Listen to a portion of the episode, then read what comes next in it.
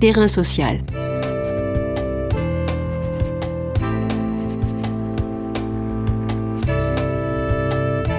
Hugues Chevarin. Hélène Périvier. Hélène Périvier est économiste à l'OFCE Sciences Po, Observatoire français des conjonctures économiques. Elle co-signe l'étude Cinq ans après la réforme du congé parental, les objectifs sont-ils atteints avec Grégory Verdugo de l'Université d'Evry. En janvier 2015, la loi sur l'égalité réelle entre les femmes et les hommes instaurait la prépare, prestation partagée d'éducation de l'enfant, et se donner deux grands objectifs. Encourager les pères, soit 25% d'entre eux, à avoir recours au congé parental. Favoriser un retour des mères sur le marché du travail. Objectifs qui en disent long sur le retard de la France. Même si le retour à l'emploi des femmes s'améliore, les difficultés sociales restent bien présentes pour les plus précaires. Mais que dire des résistances sociétales? La vision genrée des tâches persiste.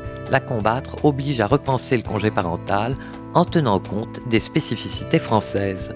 Quelles politiques publiques doivent-elles être mises en place afin d'atteindre enfin l'objectif d'un meilleur partage des tâches? Terrain social aujourd'hui questionne les chiffres d'un échec relatif. Terrain social. Bonjour Hélène Périvier. Bonjour.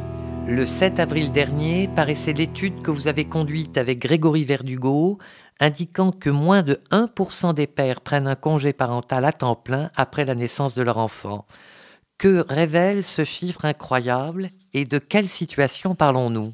Alors, pour bien comprendre ce chiffre, il faut l'inscrire dans la réforme telle qu'elle a été mise en place euh, en 2015. Donc, l'objectif de cette réforme était pour les parents d'un deuxième enfant ou plus de réduire la durée du congé à maximum 24 mois par parent au lieu de 36 initialement, avec comme objectif que les 12 mois restants seraient pris par l'autre parent en l'occurrence le plus souvent le père, puisque euh, le recours des pères au congé parental est extrêmement faible. Donc ce 1%, en fait, c'est l'effet de cette réforme. La troisième année de l'enfant, on aurait dû s'attendre à avoir un recours des pères à l'allocation de congé parental augmenté de façon substantielle, puisque depuis euh, le 1er janvier 2015, les mères n'ont pas le droit d'avoir une durée de 3 ans, mais seulement de 24 mois. Or, eh bien, seulement 1% des pères ont euh, pris ce congé parental à temps plein la troisième année de l'enfant, alors qu'on aurait dû s'attendre à voir ce recours des pères exploser. Donc, ça nous dit qu'il il, va être assez compliqué de mettre en place une politique publique qui permette vraiment un partage à égalité euh, du temps de congé parental entre les deux parents.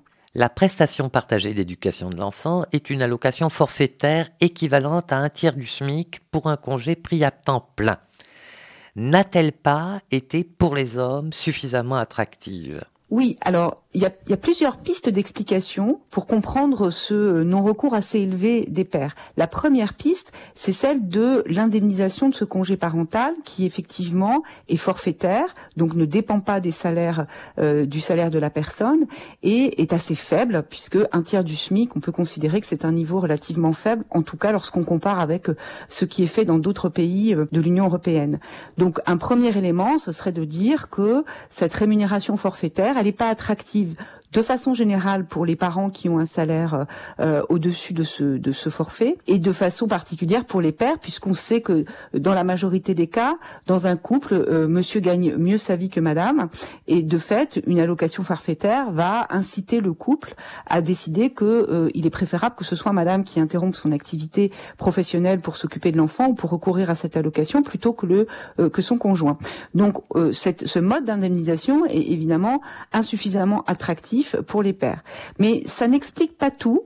Euh, d'autres éléments dans notre étude euh, montrent que il y a aussi certainement quelque chose autour de l'accès à l'information, au droit. Peut-être que certains pères ne savent pas qu'ils ont droit à cette allocation ou qu'ils ne cherchent pas cette information parce qu'ils considèrent que euh, ce congé parental n'est pas fait pour eux.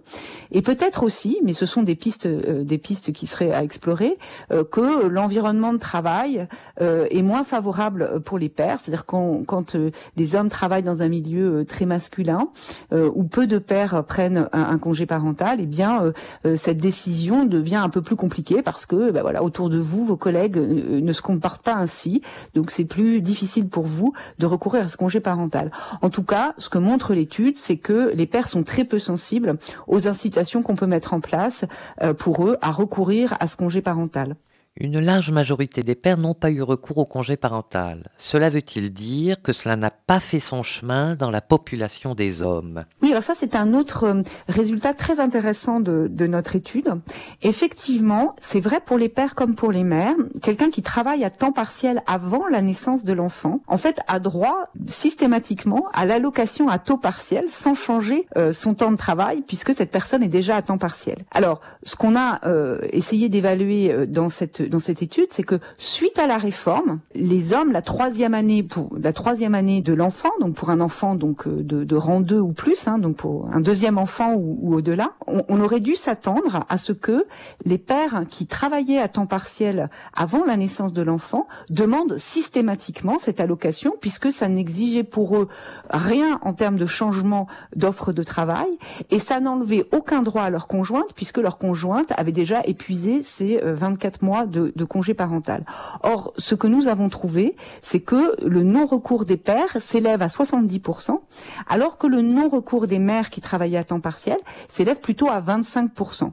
Donc là, on voit que cet écart entre le non-recours des pères et des mères qui travaillaient à temps partiel nous donne un peu, alors c'est une interprétation hein, que, que, que nous suggérons, mais nous donne un peu une dimension très genrée de ce congé, c'est-à-dire que certainement que les pères vont moins chercher l'information euh, s'agissant des droits euh, de leurs droits en matière d'articulation vie familiale, vie professionnelle. C'est vrai aussi qu'au moment de l'arrivée d'un enfant, c'est plutôt la mère qui va mettre en place un dispositif d'articulation entre les temps de vie. Soit elle va euh, se retirer totalement ou partiellement du marché du travail, soit c'est elle qui va mettre en place les démarches pour obtenir une place en crèche ou chez une assistante maternelle. Et de fait, elle est plus au courant des dispositifs qui existent et c'est le moins le cas des pères. Alors tout ceci serait évidemment mériterait d'être d'être étayé, d'être peu creusé pour qu'on puisse voir quels sont les facteurs qui explique le non-recours des pères au congé parental, mais on voit que cette étude, elle nous ouvre quand même un certain nombre de pistes intéressantes. Au-delà des pères, il y avait un deuxième aspect à cette loi sur l'égalité réelle entre les femmes et les hommes, c'était d'encourager les femmes ayant deux enfants ou plus à retourner sur le marché du travail dès la troisième année. L'objectif a-t-il été atteint? Alors effectivement, la, réforme avait deux objectifs. Donc le premier qui était d'augmenter le recours des pères à l'allocation de congé parental. On vient de le voir, cet objectif n'a pas été atteint. Le deuxième était de raccourcir les périodes d'inactivité des, femmes avec enfants dans une optique d'égalité professionnelle. Et c'est vrai que les sciences sociales ont bien montré qu'au moment de l'arrivée d'un enfant, il y a une chute des revenus d'activité des femmes parce qu'elles s'interrompent euh, de travailler, elles arrêtent de travailler pardon au moment où elles ont un enfant, ou alors elles réduisent leur temps de travail ce qui a des effets euh, mécaniques hein, sur les inégalités euh, entre revenus euh, entre les, hommes et les femmes, et puis de dynamique de carrière aussi. Donc les enjeux en matière d'égalité professionnelle sont assez importants. Donc un des objectifs de cette réforme, en réduisant la durée de 36 à 24 mois, la durée du, de, l'allocation de congé parental pour les mères, en tout cas pour un parent, en l'occurrence le plus souvent les mères, eh bien l'idée de la réforme était de faire en sorte qu'elle ne s'arrête pas plus de 24 mois. Alors nous, on a essayé de regarder quels étaient les effets de cette réforme sur les revenus d'activité des mères et des pères. Alors sur les revenus d'activité des pères, il n'y a aucun effet de la réforme, donc ils n'ont ni augmenté leur offre de travail ni baissé. Par contre, ce qu'on a vu très nettement, c'est que en moyenne, les femmes sont retournées sur le marché du travail et les revenus d'activité qu'elles en ont tirés, en moyenne, compensent la perte d'une année d'allocation. Peut-on affiner un peu cette euh, question? On a essayé un peu de détailler parce qu'évidemment euh, euh, toutes les femmes n'ont pas accès au marché du travail dans les mêmes conditions. Donc on a regardé des femmes qui n'avaient pas de revenus avant la naissance de l'enfant et puis des femmes qui étaient qui avaient des revenus qui les situaient dans le premier quartile, deuxième quartile, troisième et quatrième quartile. Et on a vu que pour les femmes les moins insérées sur le marché du travail, c'était plutôt une montée des allocations chômage qui venait compenser cette perte d'allocation de congé parental parce que ces femmes n'étaient pas en emploi au moment de la naissance de l'enfant. Elles ont donc suspendu leur droit aux allocations chômage qu'elles ont retrouvé au terme du congé parental. Par contre, pour les femmes qui avaient des revenus qui les situaient dans les quartiles du milieu, le deuxième et troisième quartile, on voit une très nette augmentation des revenus d'activité, donc qui sont le, la conséquence d'un retour sur le marché du travail.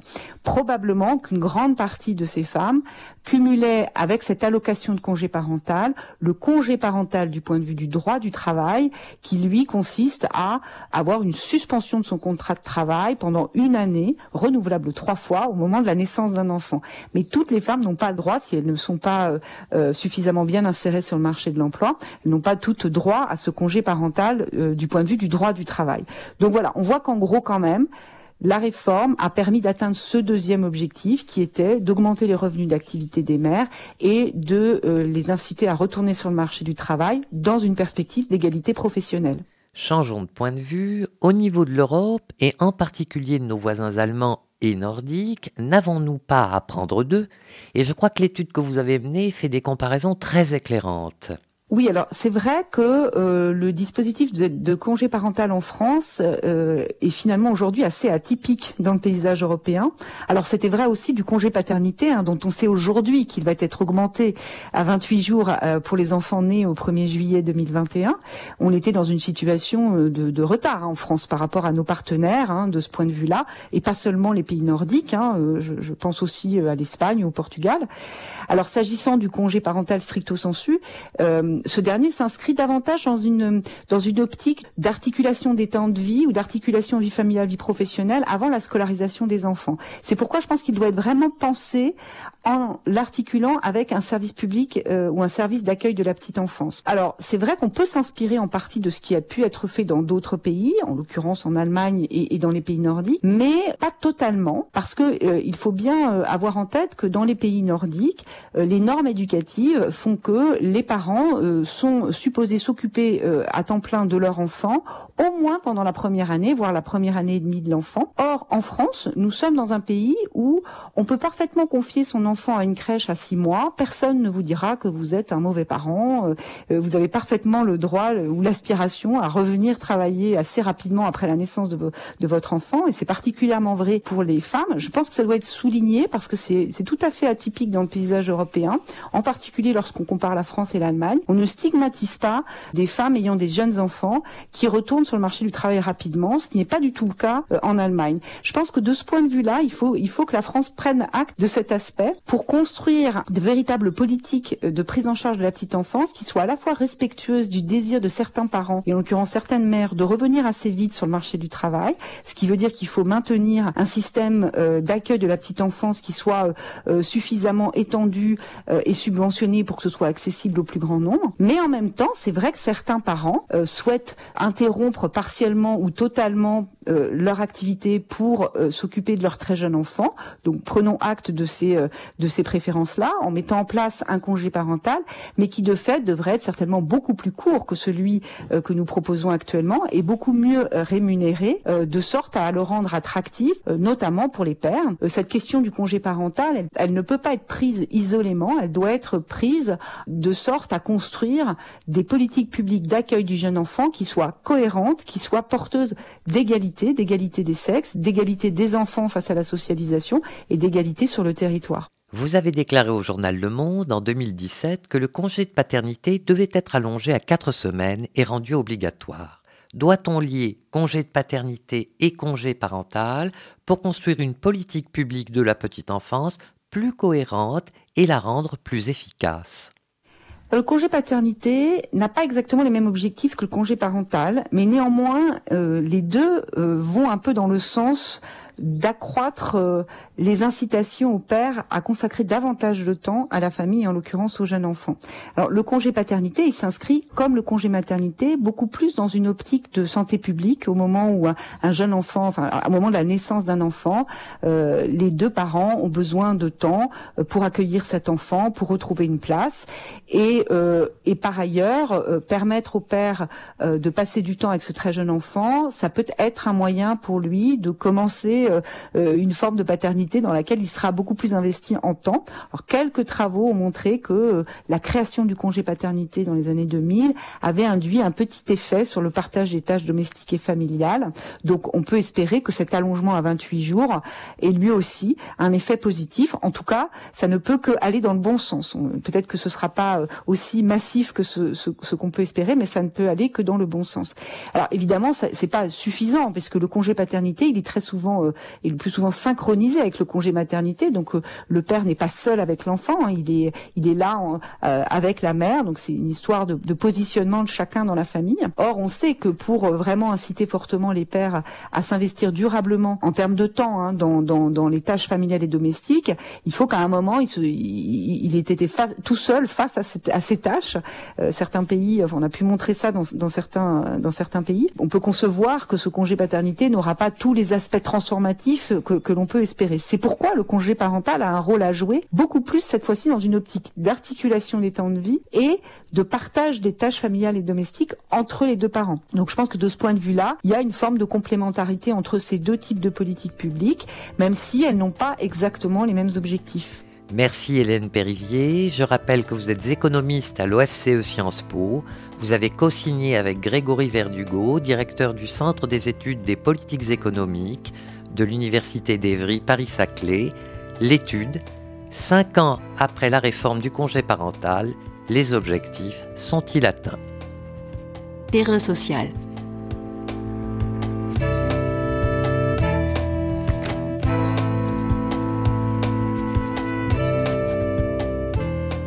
Tous les podcasts du chantier sont à retrouver sur lechantier.radio et sur les plateformes d'écoute.